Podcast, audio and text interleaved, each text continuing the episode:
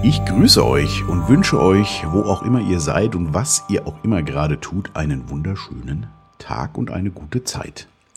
Ja, ich äh, melde mich von unterwegs, habe ich ja schon angekündigt. Ich habe mal wieder ein paar Tage die alte Heimat und ein paar Freunde besucht. War zunächst in Oppenheim, ähm, das ist ja der Geburtsort meiner Mutter gewesen. Und da habe ich immer noch so ein bisschen Restfamilie, die ich alle sehr, sehr gerne mag. Und ähm, wir haben wieder etwas mehr zueinander gefunden. Also wir waren nie auseinander, aber lag auch ein bisschen an mir. Ich äh, habe irgendwie so ein bisschen mehr das Bedürfnis gerade, ähm, ja, mal wieder Leute zu sehen, die ich sehr, sehr lange kenne. Und irgendwie habe ich das ein bisschen vernachlässigt. Es war auch nicht die Zeit, war auch keiner böse, aber es musste einfach mal, äh, ja, ich fühle mich da geborgen und wohl. Genau, deswegen war ich in Oppenheim. Äh, das ist ja nicht weit von Rüsselsheim. Da habe ich ja die meiste Zeit meines Lebens verbracht. Da habe ich auch paar gute Freunde besucht, auch eine Freundin, die sehr lange mit mir den Weg gegangen ist, die Sabine. Wir waren ganz, ganz, ganz dicke, bis ich dann Susanne, meine Frau, kennengelernt habe. Die haben sich auch noch kennengelernt. Naja, und dann bin ich ja weggezogen. Und dann hat sich das auch so ein bisschen verflüchtigt. Und wir haben uns wirklich Jahre nicht gesehen. Da waren jetzt bestimmt, wir haben es nicht genau zusammengekriegt, sechs oder sieben Jahre. Aber ihr kennt das sicherlich auch. Es gibt so Menschen, die sieht man dann wieder nach sieben Jahren und es ist halt, als wäre es vorgestern gewesen. Und genauso war es und äh, war ganz wundervoll. Auch nochmal vielen lieben Dank, Sabine. Und äh, diesmal dauert es nicht mehr so lange. Wir haben uns äh, auf jeden Fall na, geschworen. Also wir möchten uns öfter mal wiedersehen. Hat doch einfach gut getan. Das äh, fällt mir immer mehr auf so Leute, wenn man jetzt auch so ein bisschen älter ist, die so lange den Weg mit einem gegangen sind und die man so aus, dem, aus den Augen verloren hat zumindest ich teilweise. Also nicht aus dem Herzen, man hat schon mal an die auch so gedacht, aber hat einfach lange keinen Kontakt mehr gehabt. Und den suche ich gerade wieder ein bisschen. Das ist auch echt ganz schön. Genau. Äh, alles hat nicht geklappt. Leider waren eins, zwei auch krank. Irgendwie sind gerade ja alle ein bisschen erkältet oder viele, nicht alle, Gott sei Dank. Sonst hätte es ja mit keinem geklappt. Äh, genau. Und dann bin ich jetzt noch nach Fulda gefahren und da äh, besuche ich heute Nachmittag auch ganz liebe Freunde, die mir sehr am Herzen liegen. Ja, also von unterwegs und äh, mein neues Rode Wireless Setup nutze ich zum Aufsprechen. Allerdings noch mal ein bisschen anders als letzte Woche im 19 Zoll Test. Wer sich das angehört hat, da hatte ich das Mikro ja wirklich angesteckt, wie man es ja eigentlich in der Regel auch macht. Also ähm, am Hemd ne, so, oder in der Interviewsituation dann eben. Jetzt habe ich es tatsächlich in der Hand und spreche direkt rein. Ist also, wenn es technisch interessiert, auch klanglich sicherlich noch mal anders. Ich bin sehr gespannt, wie es denn klingt, äh, wenn ich es mir nachher selber anhöre. Ja, ich habe einen äh, kleinen Artikel äh, geschrieben, äh, richtig scheitern habe ich den genannt. Das kommt da gar nicht von mir, sondern das kommt von Nico Semsrott. Das ist so ein, ja, ist das ein Comedian. Ja, der ist auf jeden Fall im EU-Parlament auch, ist politisch aktiv. Äh, ganz äh, spannender Typ, war wohl auch bei vielen Poetry Slams und ähm, ich habe mal einen Vortrag von ihm im, bei YouTube gesehen beim Chaos Computer. Club Kongress in, äh, weiß ich gar nicht, wo das war, auf jeden Fall schon, schon lange her.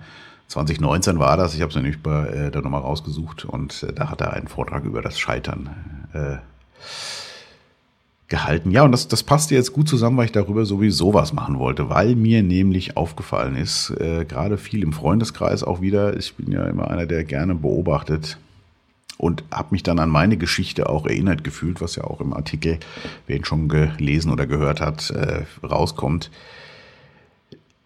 Ich habe mir auch so oft mein eigenes Scheitern gebaut, ohne äh, das bewusst zu wollen. Aber ich glaube, das Unterbewusste hat's genau gewusst, was es da tut. Und ähm, da gab's äh, so ein paar Episoden und ich beobachte das im Freundeskreis gerade auch, dass das äh, so an der einen oder anderen Stelle fällt mir das auf, dass Leute so mh, mm, besessen sind, ja, was anderes fällt mir gerade nicht ein, besessen sind, das Richtige zu tun und sich so sicher sind, dass sie für die richtige Sache alles geben, aber es ist halt eben genau, es läuft genau in die falsche Richtung und man baut sich sein Scheitern. Und je länger man das durchhält, ähm, desto größer wird auch oft das Scheitern, weil ja ganz, ganz, ganz viel dranhängt. Also es ist diese, diese Besessenheit, irgendwas richtig machen zu wollen. Und jetzt bin ich auf dem richtigen Weg und hinterfragt es gar nicht mehr und mach, mach, mach, mach, mach. Und irgendwann tut's halt einen Schlag. äh, weil ich eigentlich nur Dinge zugedeckt habe, die nicht aufgedeckt werden wollen.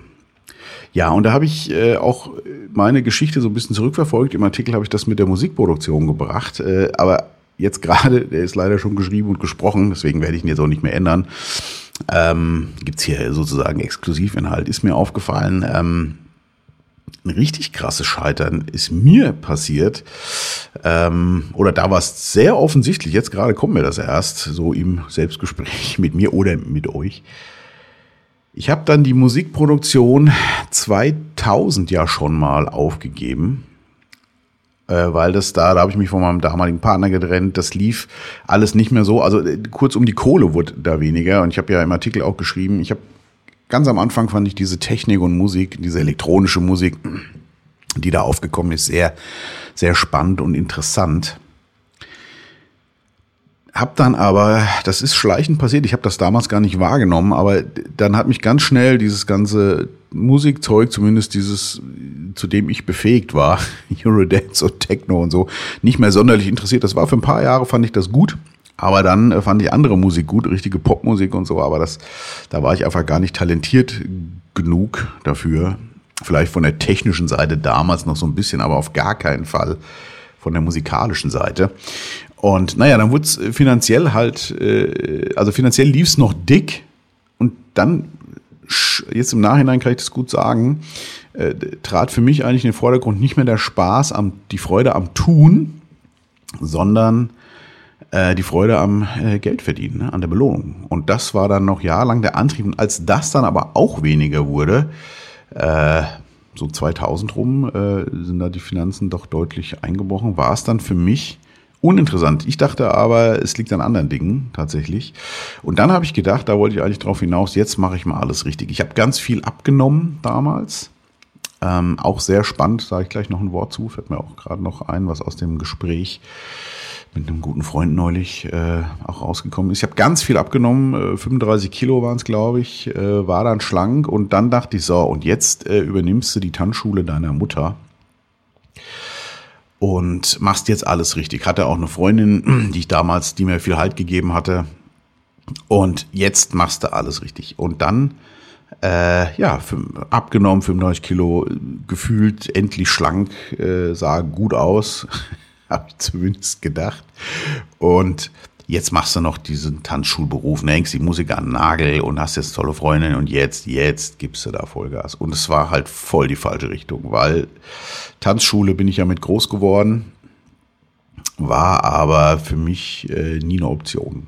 Da konnte man äh, zu der Zeit halt auf jeden Fall besser Geld verdienen als mit Musik, zumindest ich äh, mit meinem Können. Aber es war noch falscher, als Musik weiterzumachen, auf jeden Fall. Aber ich war so sicher, da sind wir das Richtige zu tun ähm, und habe mir meinen Scheitern da gebaut. Und kurz darauf hat mich dann äh, auch die besagte Freundin verlassen. Und äh, ich hing völlig in einem falschen Konstrukt, das ich auf gar keinen Fall wollte. Meine Mutter hat das damals schon eher geblickt, also sie hat zumindest mich, ich kann mich noch gut erinnern, mehrfach gefragt, bist du wirklich sicher, dass du das machen möchtest? Aber ich war so sicher meiner Sache, das ist ja genau das, worum es auch geht, äh, dass ich dachte, ja, ja, doch, doch, ich habe mich die ganze Zeit davor geirrt. Nein, das war es aber nicht. Es ging äh, eigentlich auch um die finanzielle Sicherheit und um ja, nicht den richtigen Antrieb auf jeden Fall. Ja, und das hat sich auch gerecht. Ich habe ja dann die Tanzlehrerausbildung noch gemacht, habe da auch äh, ziemlich genau zwei Jahre hauptberuflich mitgearbeitet. Äh, die Tanzlehrerausbildung habe ich nicht fertig gemacht. Mein Ausbildungslehrer damals, äh, das war auch ganz großartig. Der hat das ziemlich schnell gerochen. Mit dem hatte ich auch nächtelang gute Gespräche und noch eine mit Azubine, die psychisch auch schon ein bisschen was hinter sich hatte. Das war auch so der Beginn der Aufarbeitung. Und dann kam ich auch in Therapie 2000 damals und habe äh, zweieinhalb Jahre an mir gearbeitet. Und ab da hat sich vieles verändert. Ist witzig, dass mir das gerade so aufploppt, da ich ähm, das im Artikel gar nicht geschrieben habe. Aber das war eigentlich noch prägnanter tatsächlich, diese Tanzschulzeit, die für mich nicht das Richtige war. Ja, also wir bauen uns unser Scheitern und ich kann das gerade im Bekanntenkreis wieder so oft verfolgen, muss jetzt ein bisschen vorsichtig sein, will ja niemand, also ich nenne auch niemanden, deswegen halte ich es sehr allgemein.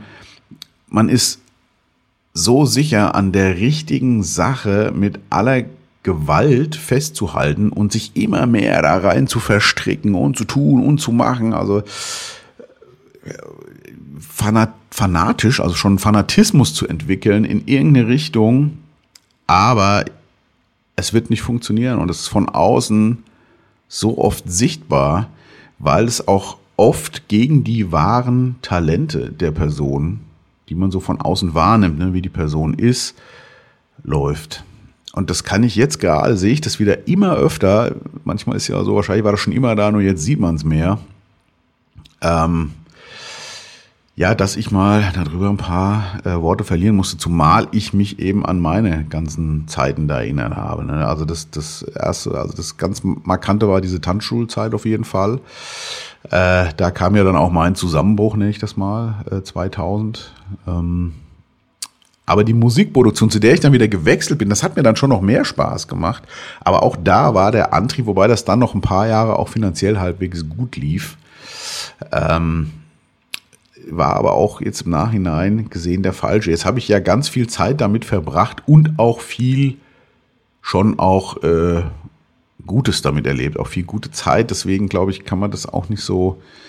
Also es war am Anfang ja auch richtig gut. Ähm, ich habe es nur viel zu lange gemacht. Also ich kann mich erinnern, dass ich schon äh, quasi, als ich Susanne kennengelernt habe und dann von, von Frankfurt, war ja meine letzte Station damals in Hessen, nach äh, Hattingen gezogen bin, nach NRW, da war das mit der Musik ja schon so, da brach ja schon so einiges ab.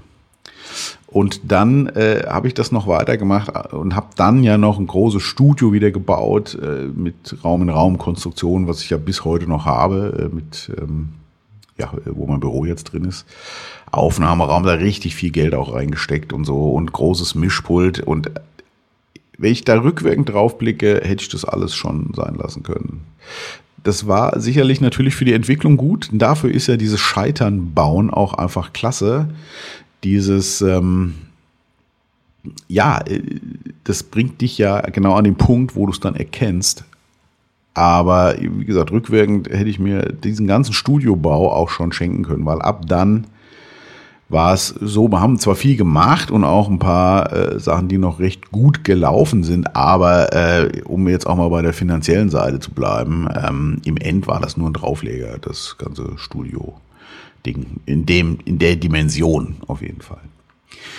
Und ähm, ja, da habe ich mir auch ganz, ganz, ganz lange meinen Scheitern gebaut. Und ich kann mich noch erinnern, dass recht schnell der Punkt kam. Ich hatte das Studio stehen.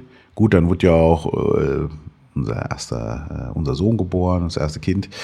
Da kommen ja auch andere Sachen dann noch, die dann, ja, die laufen dann ja einfach. Das Leben läuft ja dann noch einmal äh, einfach.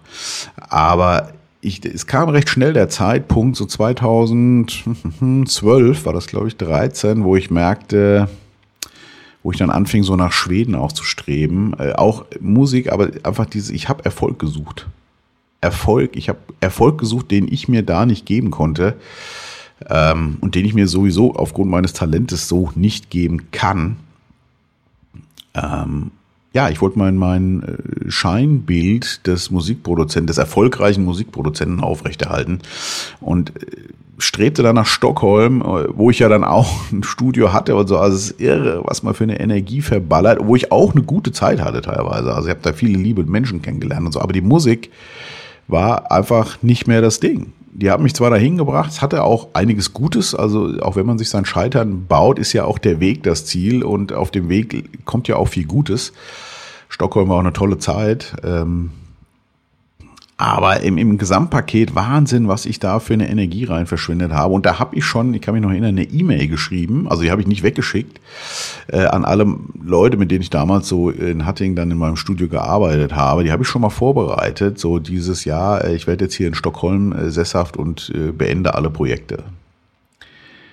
Das war das, was ich eigentlich machen wollte, alle Projekte beenden, hab das aber nicht in dieser Klarheit formulieren können und auch für mich nicht gesehen, dass es das gesamte Beenden dieser Musiksache einfach war, sondern habe mich da dann versteckt, dass ich jetzt in Stockholm arbeite mit anderen Leuten. Also ganz, ganz krass. Und ja, eben wie, wie schon gesagt, im Bekanntenkreis kann ich das immer mehr und mehr bei einigen Leuten jetzt gerade sehen. Nicht im Musikbereich, äh, wobei da gibt's auch jemanden, aber die so krampfhaft daran weiterarbeiten äh, und versuchen weiterhin äh, ein totes Pferd, böser, böser Spruch, ne, ein totes Pferd irgendwie weiterzureiten.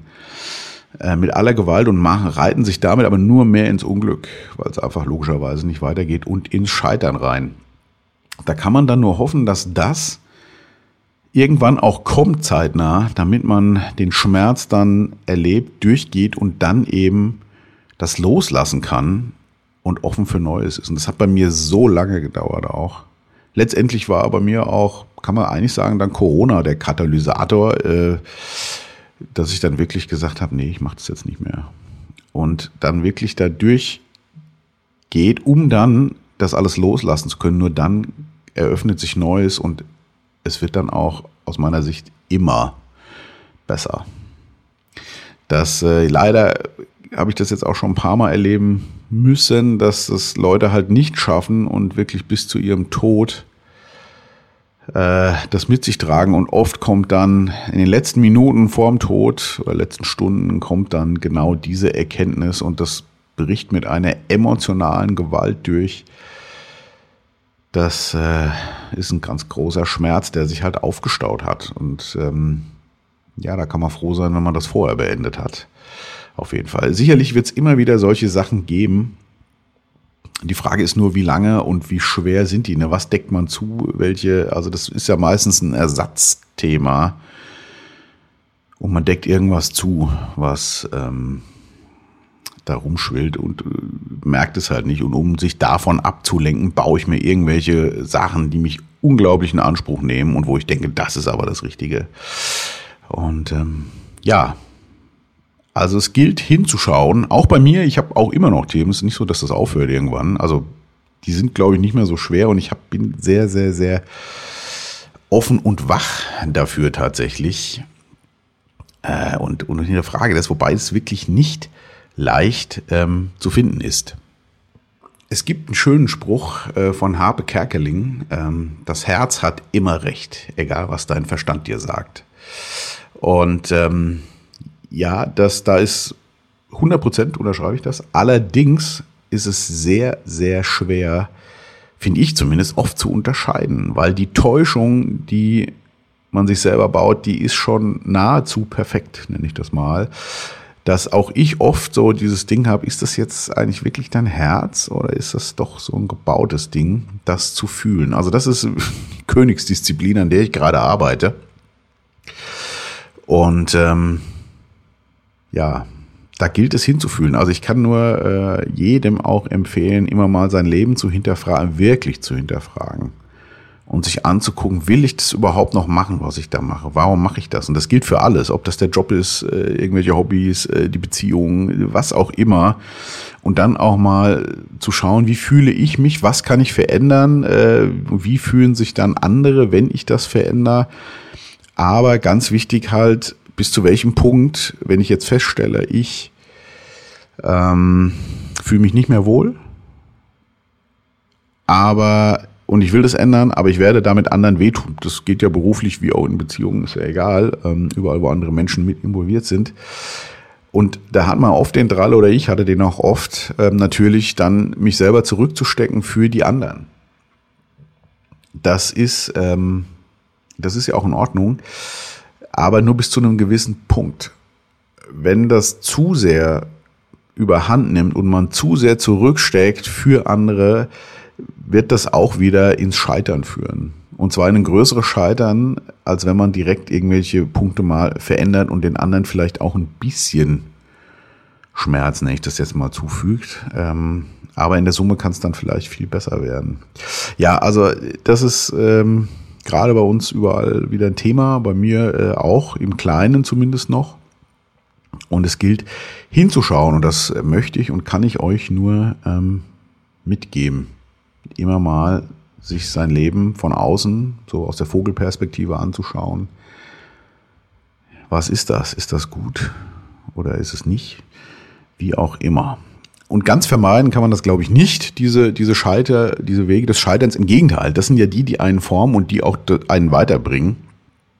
Und das, ne, wie war das, der Weg ist das Ziel.